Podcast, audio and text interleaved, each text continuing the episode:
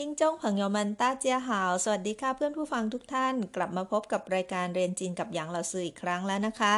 เมื่อสัปดาห์ที่แล้วเราอยู่ในช่วงเทศกาลกินเจ หรือว่า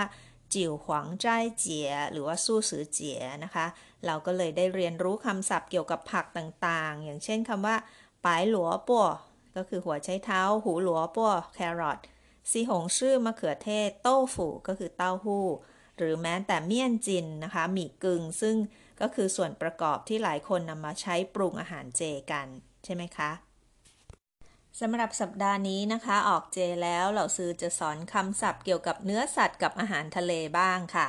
และในตอนท้ายๆ เหล่าซื้อก็จะมีเกรดเล็ก ๆ น้อยๆ เกี่ยวกับการสั่งอาหารสไตล์ข้าวแกงที่โรงอาหารหรือว่าศูนย์อาหารที่จีนนะคะมาฝากค่ะ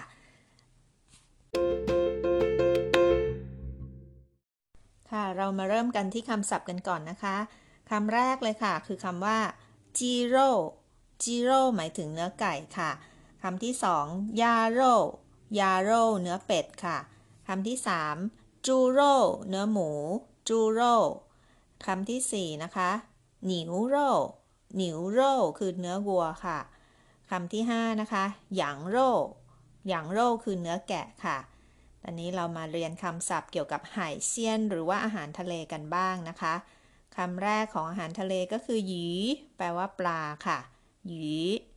คำที่สองเหยวหยีปลาหมึกเหยวหยีปลาหมึก กุ้งจะเรียกว่าเซียค่ะ กุ้งเซีย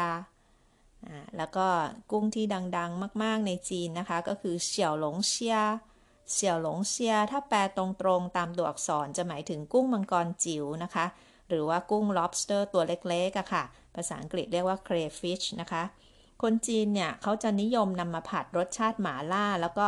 นำมากินแกล้มเบียร์นะคะ โดยเฉพาะเวลาดูบอลโลกตอนดึกๆ เนี่ย จิบเบียร์แกล้มกุ้งมังกรจิ๋วแบบเผ็ดๆชาๆทำให้ตาสว่างได้เลยทีเดียวนะคะ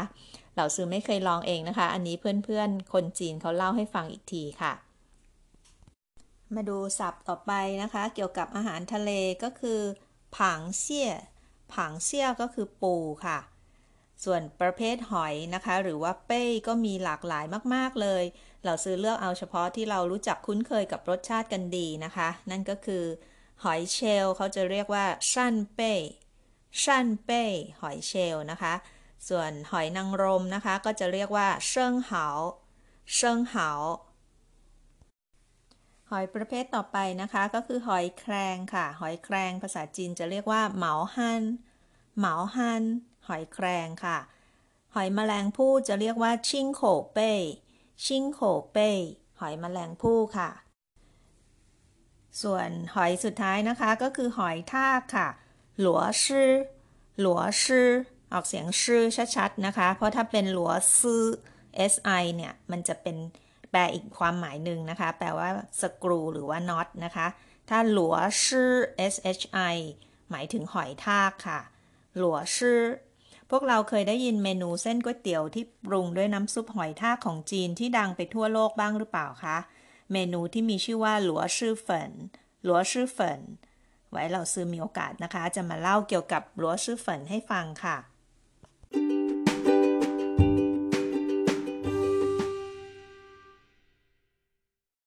ตอนนี้มาฝึกอ่านคำศัพท์เกี่ยวกับเนื้อสัตว์ แล้วก็อาหารทะเลพร้อม ๆ กับเราซื้อนะคะคำแรกนะคะ จีโร่จีโร่จีโร่เนื้อไก่ค่ะคำที่สองยาโร่ยาโร่ยาโร่เนื้อเป็ดค่ะคำที่สามจูโร่จูโร่จูโร่คือเนื้อหมูนะคะคำที่สี่หนิวโร่หนิวโร่หนิวโร่เนื้อวัวค่ะ คำที่ห้านะคะหยางโร่หยางโร่หยางโร่เนื้อแกะค่ะ ทีนี้เรามาเรียนคำศัพท์เกี่ยวกับหายเซียนก็คืออาหารทะเลนะคะ มีคำว่าหยีหยีหยีปลาค่ะโยหยีโยหยีโยหยีปลาหมึกค่ะเซียเซีย 虾กุ้งค่ะ小龙虾小龙虾小龙虾กุ้งมังกรจิ๋วนะคะ螃蟹งเสี่ยงเสี่ยงเสี่ยปูค่ะ มาประเภทหอยนะคะ หรือว่าเป้ยนะคะก็คืออ่ชั่นเป้ยชั่นเป้ยชั่นเป้ยหอยเชลล์ค่ะ เซิงเหาเซิงเหาเซิงเหาหอยนางรมค่ะ ต่อไปนะคะเหมาฮันเหมาฮันเหมาฮันหอยแครงค่ะชิงโขเป้ชิงโขเป้ชิงโขเป้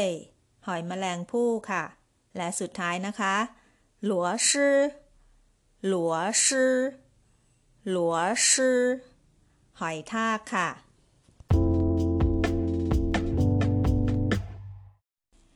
ในประเทศจีนนะคะ มีเนื้อสัตว์ที่นำมาปรุงอาหารหลากหลายมาก ๆ เลยค่ะถ้าพวกเราไม่แน่ใจว่าเมนูที่สั่งไปเนี่ยทำจากเนื้อสัตว์อะไร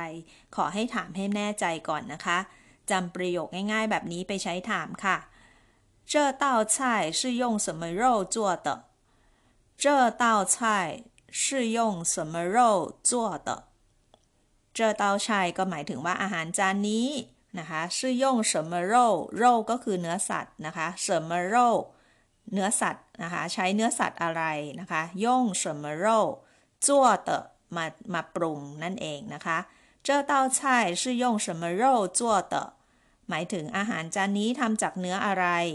ถ้าคำตอบเป็นเนื้อสัตว์ที่เราเรียนในตอนนี้นะคะ คุ้นหูดีก็สบายใจได้ค่ะ เหล่าซื้อเคยจำตัวอักษรจีนผิดนะคะ เกือบได้ซุปเนื้อสุนัขมารับประทานแล้วค่ะ โชคดีนะคะที่คิดได้ทัน ขอเขาเปลี่ยนเมนูด่วนเลยตอนนั้นจำได้ว่าเป็นร้านอาหารเกาหลีที่ปักกิ่งค่ะ เราซื้อพาเพื่อนที่ไปเยี่ยมจากเมืองไทยเนี่ยไปกินกัน เกือบทำให้เพื่อนต้องรับประทานเนื้อสุนัขไปแล้วนะคะ ตอนนั้น เพราะฉะนั้นถามให้แน่ใจก่อนค่ะเจ้าเต้าใช่ชื่อยงสมโร่จั่วเต อาหารจานนี้ทำจากเนื้ออะไรคะ อีกเกรดเล็กๆ น้อยๆนะคะ ที่เราซื้ออยากนำมาฝากนะคะ ก็คือการสั่งข้าวแกงหรือว่าอาหารที่ทำสำเร็จแล้วมาราดข้าวนะคะ แบบที่ศูนย์อาหารหรือว่าโรงอาหารตามโรงเรียนหรือมหาวิทยาลัยนะคะ ใครที่ได้ไปเรียนต่อที่นู่นนะคะ ที่เมืองจีนจะได้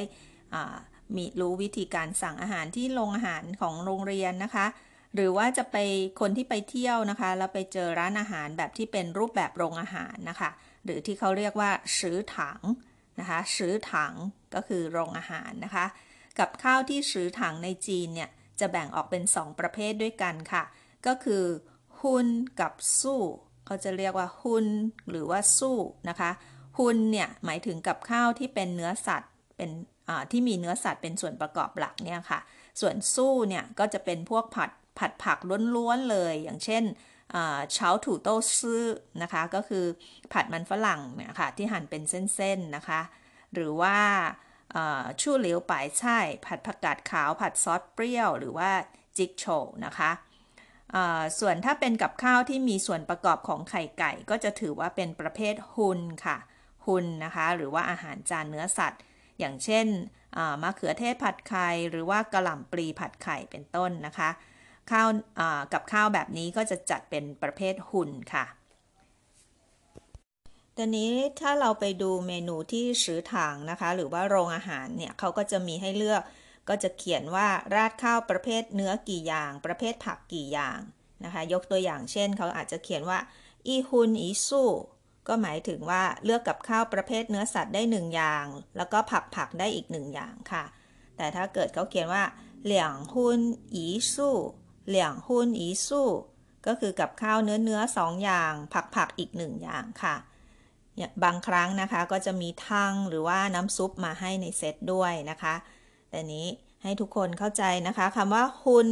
ฮุนใช่ก็คือกับข้าวที่ทำจากเนื้อสัตว์นะคะ ส่วนสู้ใช่ก็คือพวกผัดผักผัดผักต่างๆนะคะ ผัดผักล้วนๆ โดยไม่มีไข่ไก่ด้วยนะคะ ถ้าเป็นไข่ไก่ผัดกับผักเนี่ยจะต้องเป็นหุ่นนะคะ เป็นหุ่นใช่ก็คืออาหารประเภทเนื้อสัตว์อ่าแล้วก็เราก็ดูตามเมนูว่าเขาให้เลือกแบบอาหารกับข้าวเนื้อสัตว์กี่อย่างได้ได้กี่อย่าง แล้วก็ประเภทผักได้กี่อย่างนะคะ เราก็จะสั่งตามนั้นนะคะ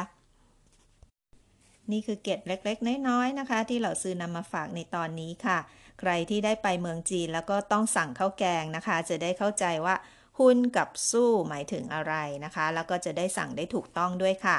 พูดไปเหล่าซื้อก็นึกถึงรสชาติอาหารในสือถังที่มหาวิทยาลัย แล้วก็ที่ทำงานที่เคยได้ไปรับประทานนะคะ ส่วนใหญ่ก็จะราคาไม่แพงแล้วก็ให้เยอะมากๆเลยค่ะ คนที่ทานไม่เก่งเราซื้อแนะนำให้เลือกกับข้าวอย่างเดียวหรือว่า 2 อย่างก็พอนะคะ จะได้ทานพอดีอิ่มไม่มากเกินไปค่ะ วันนี้เราซื้อลาไปก่อนค่ะ พบกันใหม่สัปดาห์หน้านะคะ我们下周见